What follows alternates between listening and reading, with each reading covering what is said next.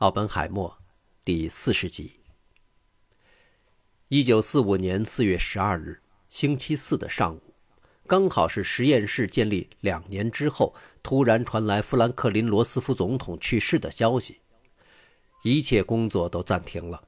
奥本海默通知每个人在行政大楼附近的旗杆下集合，并正式宣布了这个消息。接着，他计划在星期天举行悼念仪式。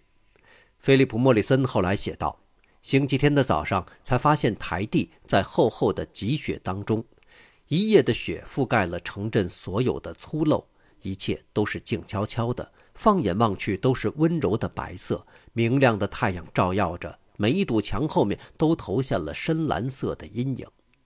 没有悼念的服装，但他好像认识到了我们需要的一些东西，一种安慰的表示。每个人都来到剧院。”在那儿，奥本海默非常平静地做了两三分钟的发言。他说出了他和我们的心声。奥本海默起草了三段简短的宋词。数年来，我们一直生活在不同寻常的邪恶和恐惧之中。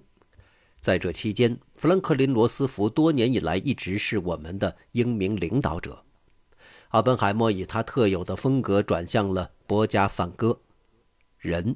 真正的意义在于信念，他的信念是激励全世界的人们相信，在这场可怕的战争中所做出的巨大牺牲将会产生一个更适合人类居住的星球。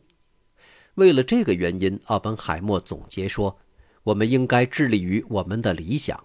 他的伟大工作并不会因为他的去世而结束。”奥本海默仍然怀有希望，认为。罗斯福和他领导的其他官员已经从波尔那里理解到，正在建造的这种可怕的新式武器需要完全的开放。他后来告诉大卫·霍金斯说：“罗斯福是一位伟大的政治家，也许杜鲁门也将是一位。”当杜鲁门成为白宫主人时，欧洲的战争已接近尾声，但是太平洋的战争却正达到最血腥的高潮。在一九四五年三月九日和十日的夜晚，三百三十四架 B 二十九轰炸机向东京投下了数吨凝固汽油弹和高爆炸药。爆炸引起的风暴性大火致使大约一万人死亡。这个城市十五点八平方公里的面积被大火焚毁。燃烧弹的空袭一直持续到一九四五年七月。在日本的所有城市中，有五个大城市被夷为平地，成百上千的日本平民被杀死。这就是战争。攻击的目的是毁灭一个民族，而不仅仅是他的军事目标。这种轰炸并不是秘密，普通美国人可以在他们的报纸里读到关于空袭的内容。沉思的人们明白，这种轰炸城市的行为引起了深刻的道德问题。芝加哥大学冶金实验室的利奥·齐拉很慌乱。这位物理学家很清楚，时间不多了，原子弹很快就会造好，而且他预期他们将被用于轰炸日本的城市。作为第一个力促罗斯福总统开始原子武器计划的他，现在开始不断的试图阻止原子弹的使用。首先，他向罗斯福总统起草了一份备忘录，由另一封爱因斯坦的信介绍给总统。在这份备忘录里，他提醒总统：如果我们使用原子弹，将会引发和苏联的军备竞赛。虽然罗斯福总统在见齐拉之前就去世了，但齐拉设法获得了在五月二十五日和新总统杜鲁门见面的预约。与此同时，他还决定写信给奥本海默，告诫他：如果制造原子弹的竞赛变得不可避免，这个国家的前景不可能会是好的。在缺乏一个明确的避免军备竞赛的政策情况下，齐拉写道：“我怀疑用原子弹打击日本来展示我们的力量是否明智，而且他感到他们的争论并不能够足够强烈的驱散我的疑虑。”奥本海默并没有回信。五月二十五日，当齐拉和他的两个同事——芝加哥大学的沃尔特·巴特基和哥伦比亚大学的哈罗德·尤里。到达白宫时，只被告知杜鲁门已经安排了他们和不久将被任命为国务卿的詹姆斯·伯恩斯会面。他们顺从地去了伯恩斯在南卡罗来纳斯巴达堡的家。这次会谈的结果没有任何收获。伯恩斯表明，对日本使用原子弹可以促使苏联在战后撤出在东欧的军队。齐拉听了这个投放原子弹会使苏联更容易对付的假设后，哑然失色。伯恩斯对他说：“你来自匈牙利，你不会想要苏联长久留在匈牙利吧？”这激怒了齐拉。他后来写道：“我关注的是，我们和苏联展开军备竞赛，那也许会导致这两个国家的毁灭。我并不愿意在这个时候去担心匈牙利将会发生什么。”齐拉。伤心地离开了。回到华盛顿后，齐拉再次努力阻止原子弹的使用。在五月三十日，听说奥本海默将会来首都和陆军部部长史丁生会面，齐拉给格罗夫斯将军的办公室打了电话，约定在那天早上和奥本海默会见。奥本海默认为齐拉是一个爱管闲事的人，但还是决定听听他的意见。在听完齐拉的辩论后，奥本海默说。原子弹就是狗屎，齐拉问：“你这么说是什么意思呢？”奥本海默回答说：“好吧，这是一个没有任何重大军事意义的武器，它只会发出突然一声巨响，一个声音非常大的响声，但是它不是在战争中有用的武器。”与此同时，奥本海默告诉齐拉：“如果原子弹被使用，他认为事先通知苏联是很重要的。”齐拉争论说。仅仅告诉斯大林这个新武器的存在，并不能阻止战后的军备竞赛。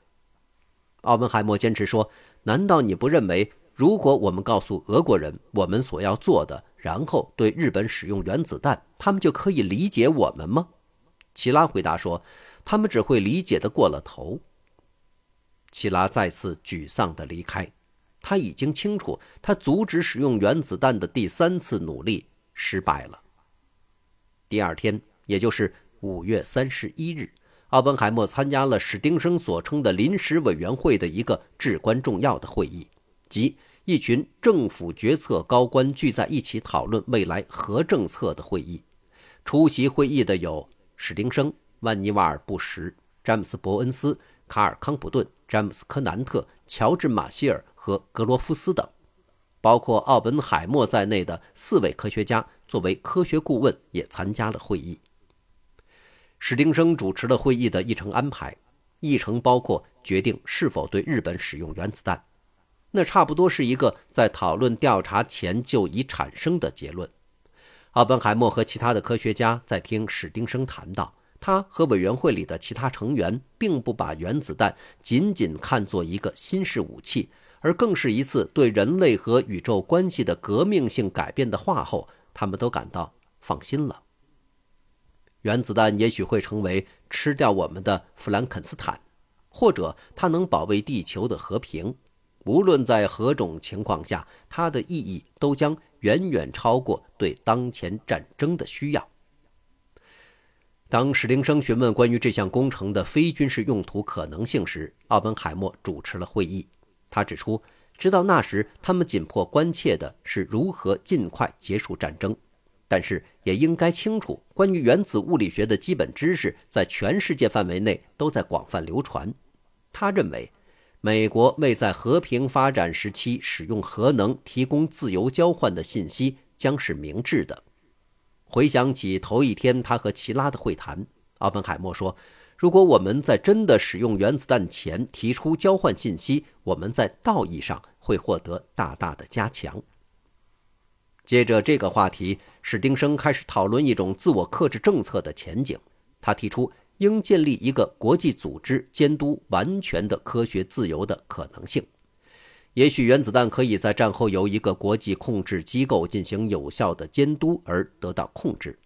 当在房间里的科学家们点头表示同意时，一直沉默的马歇尔将军突然警告说：“不要过于相信任何监督机构的作用。苏联很显然是需要美国极为关切的。”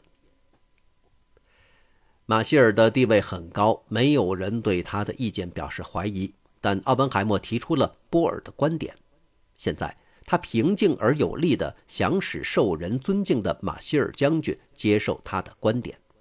他承认，没有人知道俄国人在核武器领域做了什么。不过，他还是表达了通过科学家之间的共同关注来帮助解决这个问题的美好希望。他指出，苏联对科学一直是很友好的。他建议，也许应该以试探性的方式开展和他们之间的讨论，向他们解释已经发展了核武器，但不给他们任何有关美国生产成果的详细信息。奥本海默说。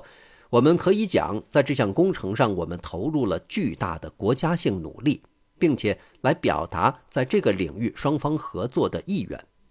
奥本海默以他强烈的认识到我们不应该预先判断苏联在这个问题上的态度，结束了他的发言。有些令人吃惊的是，奥本海默的陈述引起了马歇尔将军对苏联人详尽的辩护。他说：“通过长期的角力。”两国的关系已经确定，但是大多数的断言都被证明没有根据。在原子弹这个问题上，马歇尔说：“我们没有必要害怕苏联。如果他们知道了这项工程，他们会向日本人透露信息的。”马歇尔并不想向苏联保守原子弹的秘密，而是提出了邀请两位著名的苏联科学家来见证试验是否值得的问题。奥本海默听到这个国家的最高军事指挥官的话，一定当时很高兴，但他一定又很快因为听了杜鲁门的私人代表詹姆斯·伯恩斯的话而变得沮丧。詹姆斯·伯恩斯强烈反对发生这样的事情，他怕斯大林将会要求参加到工程当中。伯恩斯已经开始想到把原子弹作为美国的外交武器。即将被任命为国务卿的伯恩斯反对奥本海默和马歇尔的理由，进一步支持了劳伦斯的观点，即他们必须尽可能快地推进原子弹的建造，保证美国在这个领域的领先地位。与此同时，尽力和苏联保持良好关系。据备忘录记载，伯恩斯的观点被与会者广泛同意。午饭后，有人提出了对日本使用原子弹的问题。然而没有做任何记录，但当正式会议重新开始时，讨论仍以即将到来的轰炸所产生的效果为中心。史丁生总是对任何决定的政治含义很警觉，于是改变了会议议程，使讨论继续。有人评论说，一颗原子弹将不会比那年春天向日本城市投掷大量炸弹的袭击有更多效果。奥本海默看起来是同意的，但又补充道。原子弹爆炸的视觉效果将是十分惊人的，它会伴随升到一万到两万英尺高的强烈闪光。爆炸的中子效应对生命将会是非常危险，它的辐射半径至少有三分之二英里。与会者广泛讨论了各种类型的目标以及产生的效果。史丁生做了似乎是广泛同意的总结：我们将不会给日本人任何警告。我们不会以平民区为目标，但是我们应该试图对尽可能多的居民造成深刻的心理影响。史丁生表示同意詹姆斯·科南特的建议。最值得的目标是至关重要的军事工厂，他雇佣了大量的工人，并被工人的房屋紧密围绕着。于是，这位哈佛大学的校长用这样精致的委婉语，选择了将平民作为世界上第一颗原子弹的目标。奥本海默在这次重要的会议中扮演了一个模棱两可的角色。他强有力地推进波尔的主张，认为应该尽快向苏联人提供关于即将出现的新武器的资讯。直到伯恩斯有力地反对他的看法之前，他甚至说服了马歇尔将军。另一方面，他在格罗夫斯将军表明要解雇像齐拉这样持不同政见者的意图时，明显的感到保持沉默是谨慎的。奥本海默没有提供其他办法，更别说是批评科南特对军事目标的委婉定义，即一个重大的军事工厂，他雇佣了大量的工人，并被工人的房屋紧密地围绕着。虽然他清楚地阐释了波尔的一些关于开放的看法，但在最后他没有赢得任何东西，却默认了每件事。美国将不会详细告知苏联关于曼哈顿工程的内容。而原子弹也将会在没有警告的情况下，在日本的一座城市使用。在洛斯阿拉莫斯，科学家们正在尽可能快地测试不内聚爆炸弹，而紧张地工作着。他们已经没有时间考虑他们的玩意儿怎么样，或者是否应该被用于日本。他们感到可以信赖奥本海默。